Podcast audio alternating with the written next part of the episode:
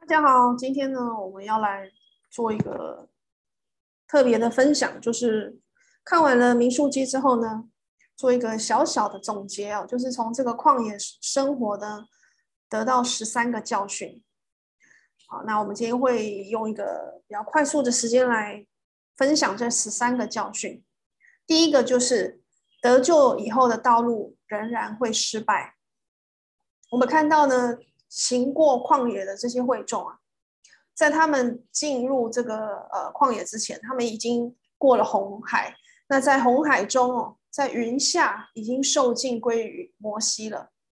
但无论是蒙拯救的人，或者是未得救的人哦，都还没有达到走这个旷野之路的程度啊！我相信这个是在讲，就是受尽之后成为基督徒之后啊，或者是还没有受精成为基督徒的人哦，在这个人世中的旷野，在还没有经得起考验之前，还没有就是到达一定的成熟度之前，都是还没有办法去克服。旷野中的种种困难，我觉得这本来就是一个过程。那在哥林多前书的十章一到五节，就是在讲这一段哦。他第二节就讲到，都在云里海里受洗归归了基督，并且都吃了一样的零食，灵是那个属灵的灵灵粮啊，灵属灵的食物，也都喝了一样的灵水，所喝的是出于随着他们的灵磐石。那磐石就是基督，但他们中间多半是神不喜欢的人，所以旷野倒闭。所以，如果不管是不是基督徒啊，当然你不是基督徒，当然是没有办法呢，就是有这个主所同在的在人世间的平安。可是呢，就算你受尽成为基督徒之后，如果没有在就是基督的知识跟恩典上长进的话，也一样会呃属灵上会灭亡的。会倒在旷野里面，会倒闭的。这是第一个教训。那第二个教训是，走出埃及世外的道路不能回头。这群以色列人已经离开了埃及，埃及和旷野之间已经有红海阻隔他们。他们现在在旷野中，旷野它不是世界，可是也不是应许之地。在这个流浪的过程中啊。人们难免会想起埃及，就像我们会回想到以前在世界的生活。可是我们不能够回去，因为这一条路呢，是走出埃及的世外的道路，是不能回头的。第三个教训：艰苦的道路中有平安。旷野之地荒凉疾苦，无家可归，充满了艰难险阻。我们现在呢，就正在。这个世界的这个旷野中啊，但是呢，不一样的是，我们在一个所谓这个属地的迦南地。属地的迦南地是什么呢？属地的迦南地就是指教会，在教会里面呢。有神而来的平安，也会有喜乐，所以艰苦的道路中有平安，这是第三个教训。接下来第四个教训，漂流的道路最可怜。为什么说在旷野旅行最可怜？因为是没有目的的，有他们有目的，但是你不晓得你下一步要去哪里，因为神不晓得要指示你去哪里，然后你没有进步的，也没有定处的。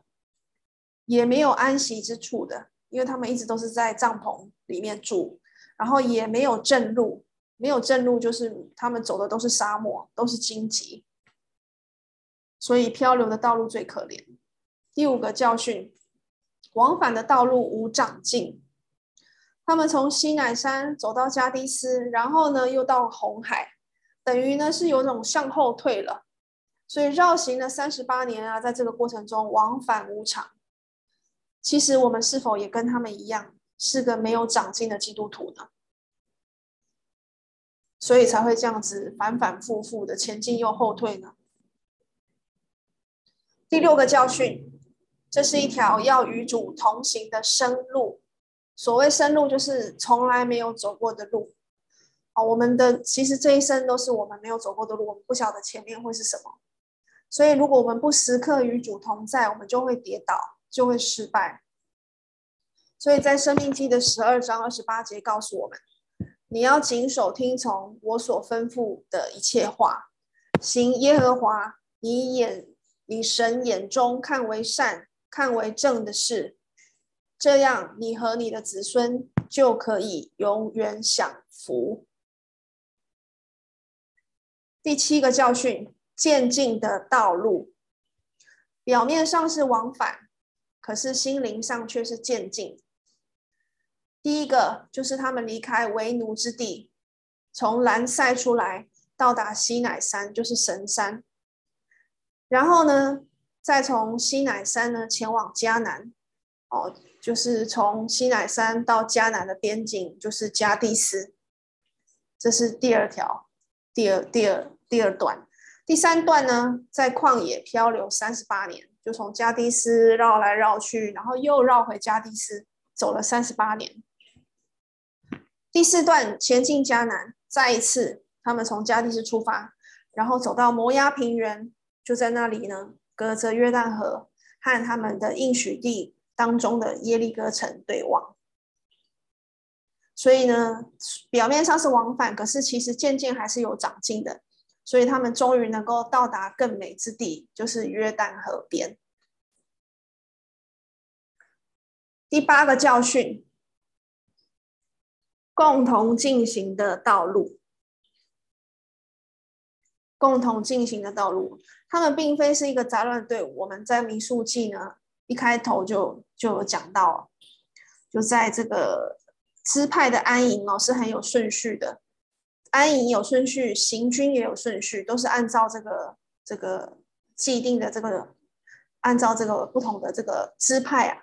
来排定他们行走的顺序，所以他们是排排队有序的支派，因为他们是耶和华的军队。他们这一群人并不是单打独斗，而是要学习团队合作、和睦相处，共同走回天家的路。所以基督徒也应该是这样。第九个教训：蒙神眷顾的路，神。